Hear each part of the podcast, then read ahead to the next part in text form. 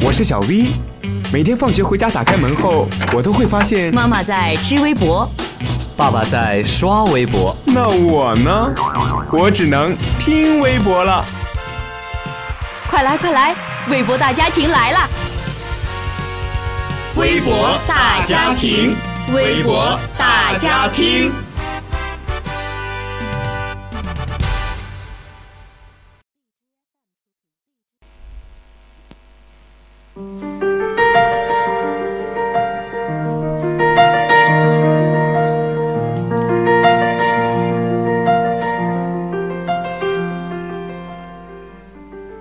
听众朋友们，大家好，欢迎收听本期的微博大家听，我是你们的老朋友俊棉。近日有网友爆爆料说，武汉乐天玛特超市内的卫龙辣条全部撤柜，一根辣条都不给乐天留。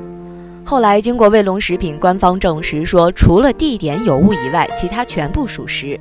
目前撤架的乐天为江苏盐城，不过全国范围内的乐天渠道已经按程序陆续下架，今后将不再与乐天合作。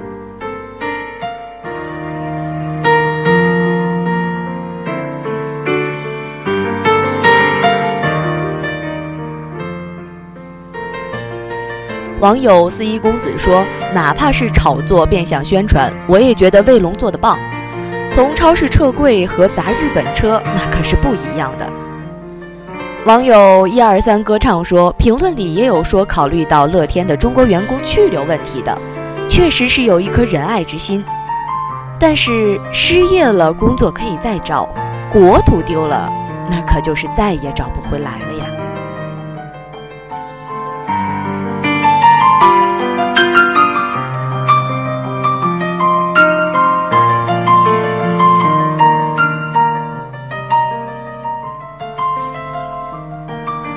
一九一二年，泰坦尼克号在北大西洋撞上冰船沉没，造成超过一千五百人死亡。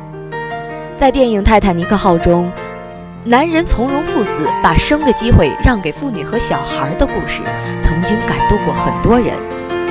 然而，最近一份由当时参与救援船只所发出的电报首次曝光，因船舱空间不足，优先将一等舱和二等舱这些富人乘客的尸体带回，而较穷的三等舱乘客尸体则直接丢入海中。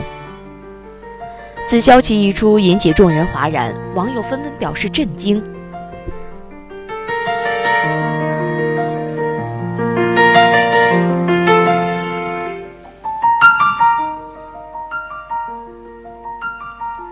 有网友说，电影终归是电影，把美好的一面展现给大家。不过那个年代阶级分层严重，发生这种事儿也不是很意外。网友 Mr. W 说：“这其实主要是在看谁对社会有更大的贡献来选择救谁的吧。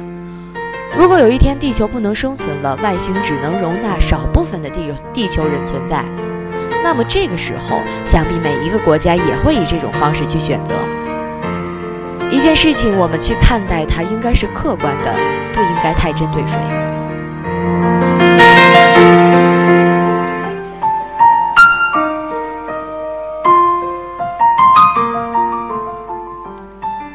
也有人说，所以西方的人性人权并没有宣传的那么好，只能说西方文化宣传输出水平是真心高啊。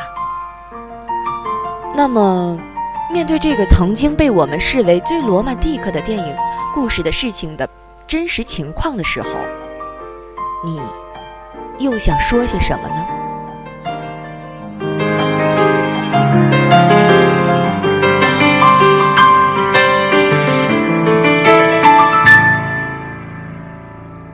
好了，本期的微博大家听到这里就要跟大家说再见了，我们下期不见不散。